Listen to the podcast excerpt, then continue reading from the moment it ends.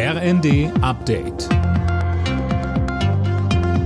Stündlich neu. Auf den Punkt informiert. Ich bin Mia Hin. Guten Morgen. Die Züge bei der Bahn rollen schon morgen wieder. Die GDL beendet ihren Streik vorzeitig, einen Tag früher als geplant. Bahn und Gewerkschaft sitzen in den kommenden Wochen wieder am Verhandlungstisch. Bahnsprecherin Anja Brücker. Für unsere Fahrgäste, aber auch für unsere Kundinnen und Kunden im Güterverkehr bedeutet das jetzt vor allem Planungssicherheit. Für unsere Mitarbeitenden bedeutet das aber auch die Aussicht auf eine baldige Lohnerhöhung. Und bis zum 3. März gilt eine Friedenspflicht. Das heißt keine weiteren Streiks bis zum 3. März.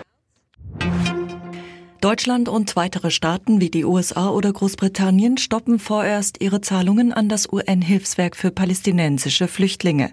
Hintergrund sind schwere Vorwürfe gegen das Hilfswerk.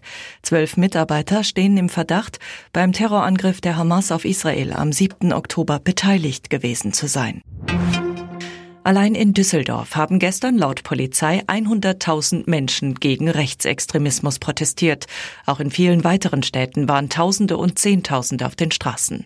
Cornelius Träger berichtet. 25.000 Menschen waren es etwa bei einer Kundgebung in Osnabrück. Hier hat Bundesverteidigungsminister Pistorius gesprochen und eindringlich vor der AfD gewarnt. Die Partei wolle zurück in die dunklen Zeiten des Rassenwahns und des Unrechts, sagte er. Auch heute sind in Deutschland wieder zahlreiche Demonstrationen gegen Rechtsextremismus geplant. Etwa in Hamburg, Zwickau und Trier wollen Menschen ein Zeichen für Demokratie und Vielfalt setzen.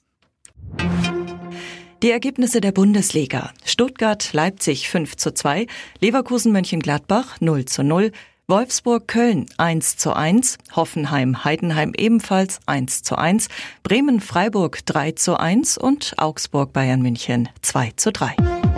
Alle Nachrichten auf rnd.de